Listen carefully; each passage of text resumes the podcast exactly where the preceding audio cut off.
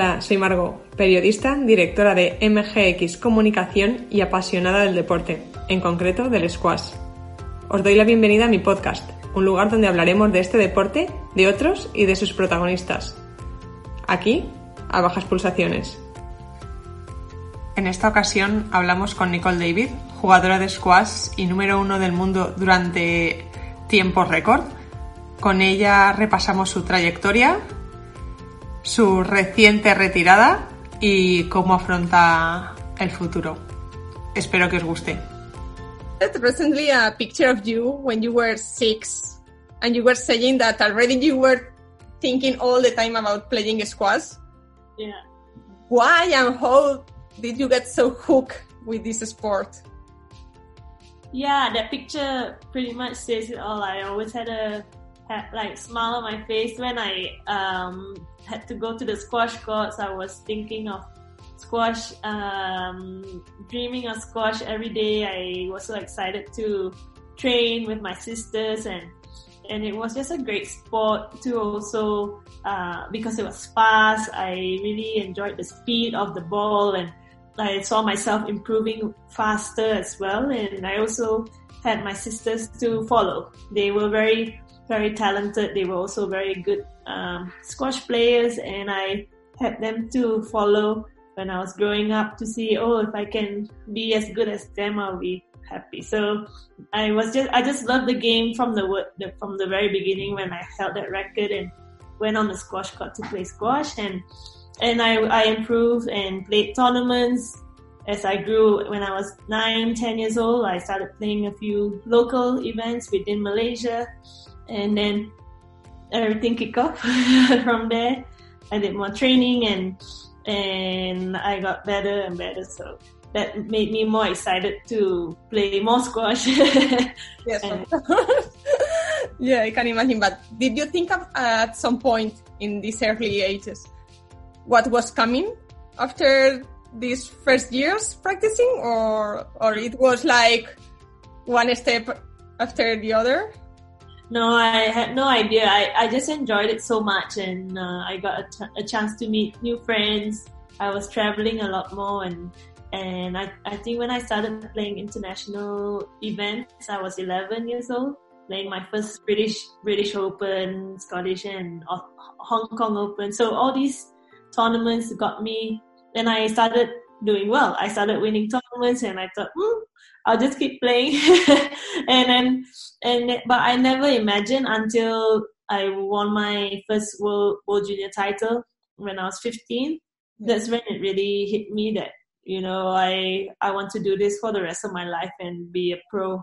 But after school, so that was my vision that I wanted to be a if I can do be a world champion in a junior level, why not seniors?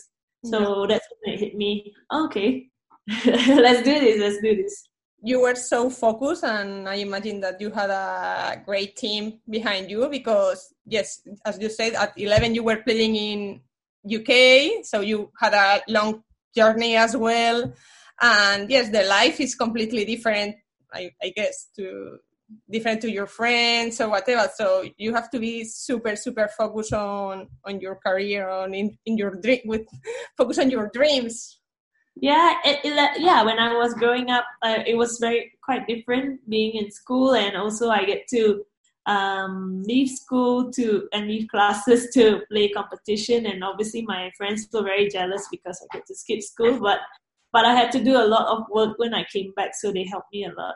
But the lifestyle was really something very very cool for me. I um, I, I enjoyed it all throughout that time but i wasn't so focused. I just took it, just all came very um, naturally for me. I wanted to improve. My coach was really good. Her her name was miss e pui hun and she really gave us the encouragement to learn how to imp- uh, like to improve and see what areas that we can tap on and get better. So that mental, that mindset and the positive uh, approach really helped me in my in the long term. But I never felt I was pushed to train. I was never forced to for, do the training.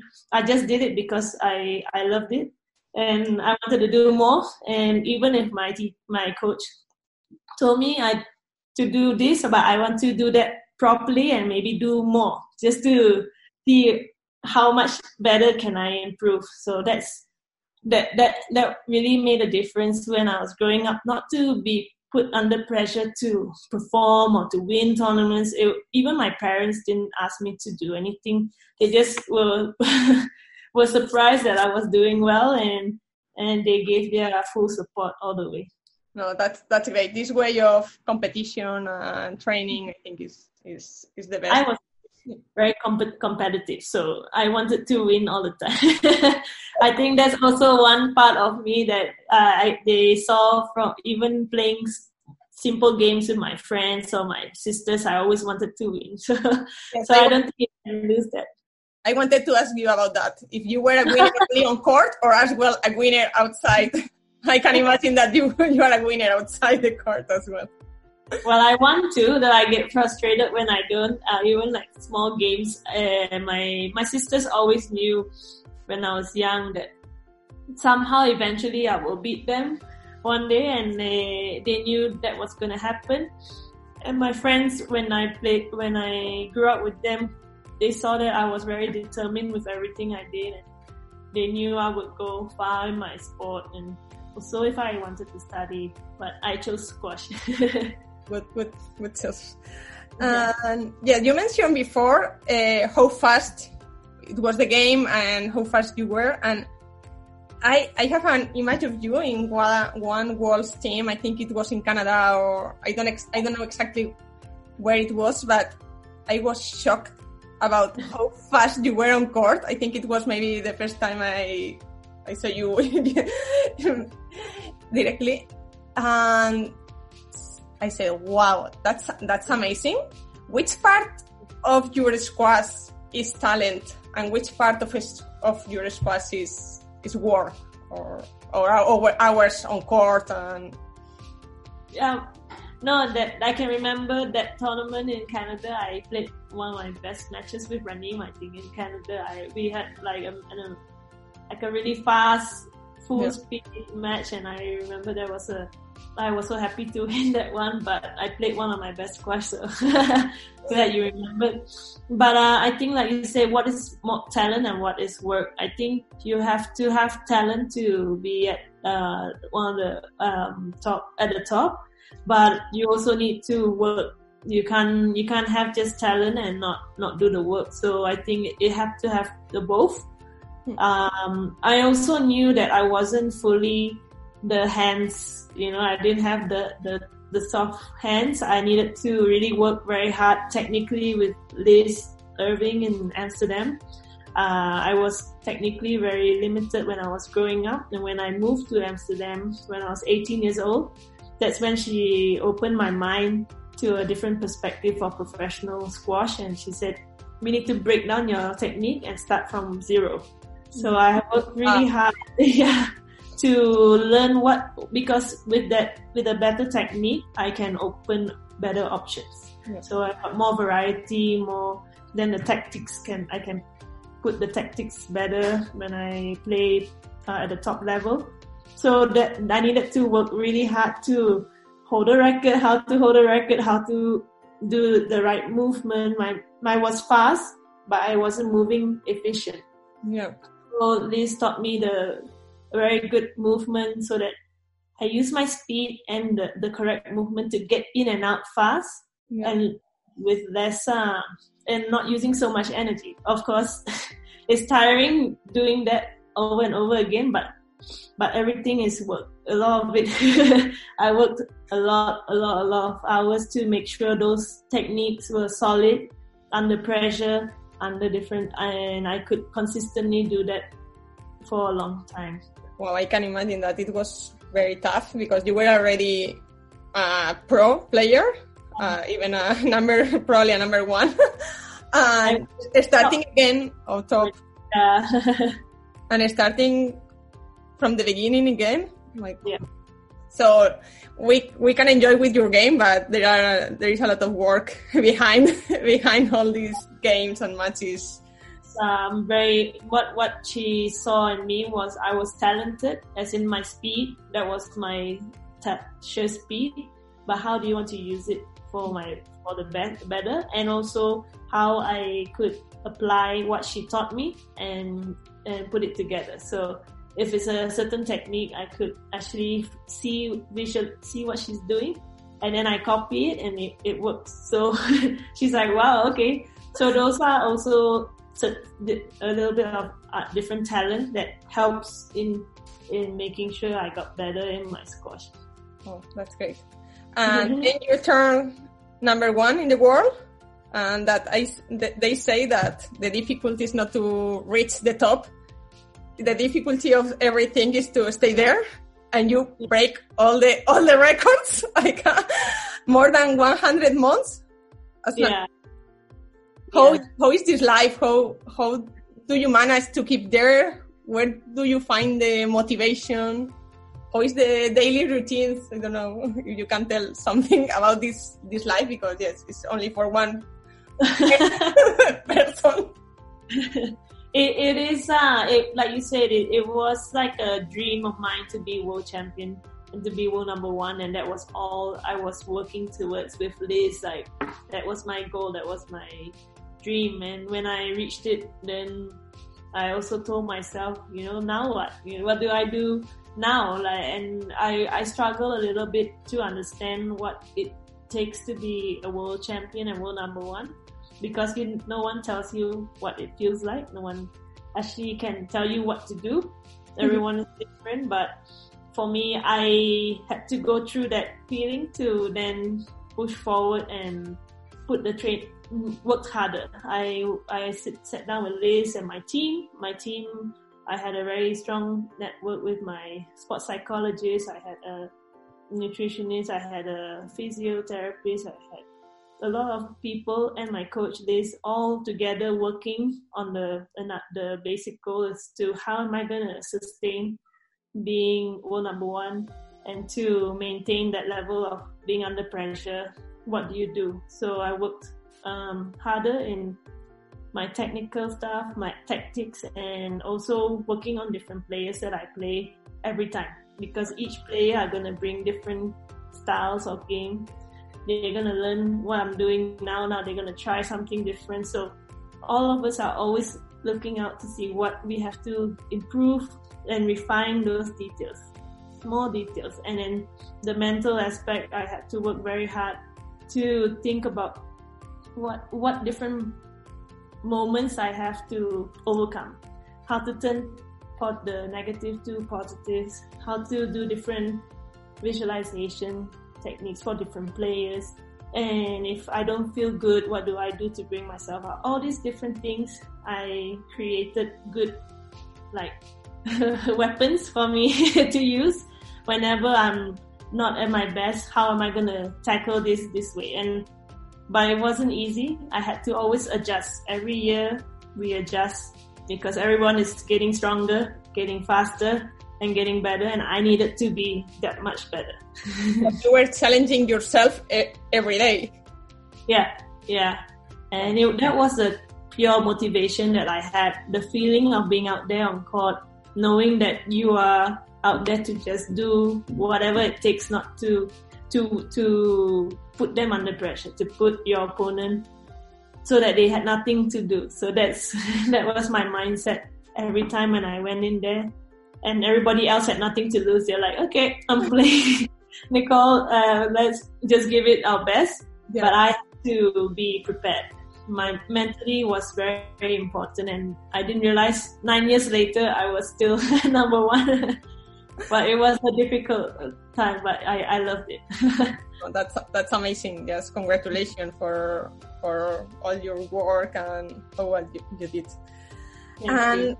how was the the life on tour? Because yes, as you said, said uh, the other players wanted to yes with you. I can imagine. So competitions against friendship, against uh, family time. Yeah, but I think the tour we have a very nice um, group of people on tour. As you know, you you're on the tour, and we have a good bunch of players that are. Uh, it's a good, healthy environment. It's not too, you know, bitchy or it, it, everything outside is very civil. Everyone's good to each other, and that's what sport really should be all about. And but when it's on when you're on the court, it's very different. You have to try and switch your mind to now it's my game plan. I'm here to play this opponent, and then that's what you're trained to do. I, and but you have to when you're out of the court is something different. So that's one thing of the on tour is so much fun for me. I enjoyed tra- uh, meeting all my, all my squash friends on tour, and um, at the same time, I had my family that uh, is cheering me on. They knew me being away uh, in Amsterdam training uh, with my coach for most of the year was what I needed to do, and they were supporting me. So even though I miss them, but I know they are there cheering me on. And playing friends on tour is always the hardest. uh, if someone that hates you is like, okay, I'm going to play even better. But if someone yeah, that has this kind yeah. of friendship bond, that's like, come on, you know, I have to switch my mind, mind and it's so tough. And uh, I used to have to play my sisters also at tournaments, and to play a sister is always difficult. But on tour, I I don't know. I sometimes don't know how like the Grinham sisters did it, how like you know the Shorbagy brothers do it. Like all these players when they have their own siblings, I think it's probably the the worst thing going on in their mind. So I I really um salute them, but but no, I I think the the tour we have, I, am really proud of what we what we have established as a whole community. The squash community is great. Yeah. And do you have a a favorite moment during your sport career, or the best tournament, or the best match, or? Uh, I have many, so it's very hard to. uh, yeah, but uh, I think my my last world world title um, beating Renee in the um, in my eighth world tit- title win in Cairo mm-hmm. in her hometown. It was uh, I was two one down and and I was four match balls down and I think that that moment I everything went a blank when she was one point away from winning the world title and I I just decided I'm not gonna let let her take that one point. I want to win that last point. And I fought and fought my heart and soul out there and, and it paid off. I came out in the fourth game winning that and they said go back in there and you know just do what you're doing, just keep going. So I just kept going and I won I won that fifth game and won my eighth world title. And I think that was one of the most memorable moments of what I could uh, accomplish being at such a point where you don't know what could happen. All you can do is just trust that you have the experience and hope, hoping for the best for yourself and just going for it. And and it came came true. So I think I'm that was one of my most memorable matches for me. Oh, that's great. you retired one year ago. Yeah, or less. Yeah, a full year now. and how is the life now? You have a foundation. I I retired and actually the my I've been start um, working on my foundation when I, I've been in Malaysia and and that's to empower uh, girls and boys through sport and to just to reach their dreams and goals for themselves. So in the middle I'm in the middle of setting it up. So right now it's quite difficult, but I'm still doing things uh, through online uh, conferences and making sure things are set. But we hope to get it uh, up for next year. Uh, and that's been really, really great for me. After my retire, when I retired, I wanted to give back, and that's one way of me giving back to the the youth. I want to also give back. I wanted to give back to uh, the Malaysian uh, uh for women to stand for women empowerment, and I've been doing a lot of motivational talks to also the to the youth as well. So I'm doing like young leaders, um, speaking engagements, also to corporate companies. So all these motivational talks have been really, really great for me to share my story and my experience on how they can use some of my my experience to help them in their own their own lives. And and another thing I was also doing a bit to give back to my sport, which is squash and helping some camps. In, I did some camps in US uh, and some in the universities, and also I want to do some in Malaysia as well with our national team. Some on juniors, and I and with that I did a, a squash event last year called the Dream Remains exhibition event where we brought four top female players to come to Malaysia and they get the chance to play the exhibition match for two days. So, and at the same time, we had 130 kids from all over Malaysia wow. to come to come and be on court with myself and the top players. So they get to experience what it's like to be with a top player. And, then we did some clinics in the morning, and then in the evening we get to watch their top players play. So that was for me one of one of the the nicest feelings to see how I can get, contribute in some ways to to the sport, to my country, and to the kids. No, that's that's so nice. I have to say, that's great. And do you keep everyday training as well, or doing some exercise? Because after so many years doing that. Yeah, I, I, I was I took a bit of time off from my squash uh, straight after my retirement, but no doubt it's still there. You know, the squash bug is there.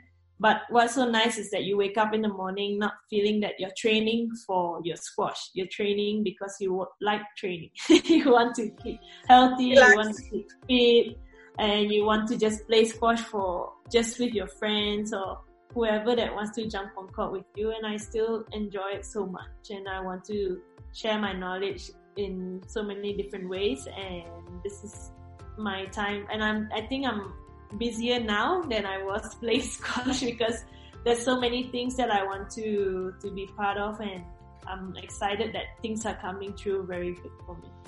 Oh, that's great. I think, I think it's it's enough more more than enough. Thank you so much for sharing. No, that that's true because your experience is is amazing. So I think every word that you say is like very positive for all the squash lovers and squash players. So thank you so much for your time. I was in Madrid last year and it was so much fun. I I was there for like about two weeks or so, two and a half weeks, just learning some Spanish oh, and some art and just getting to know the city, the the city better. Yeah, I love I love uh, Spain and Madrid was really nice for the summertime. Yeah, uh, great people, good places. yeah. Uh, no. uh, have a beautiful city. Uh, no, it's fine. Did you visit any other city or just Madrid? Um, I did Barcelona and Madrid, but Madrid most of the time. That's right. so if you want to stop any other time, just just let us know that we will be super happy to organize something or whatever. Yeah, be. also for the tapas and the the yes. Espero que os haya gustado y si así ha sido, os agradecería que la compartieseis. Nos escuchamos en el próximo episodio. Un saludo.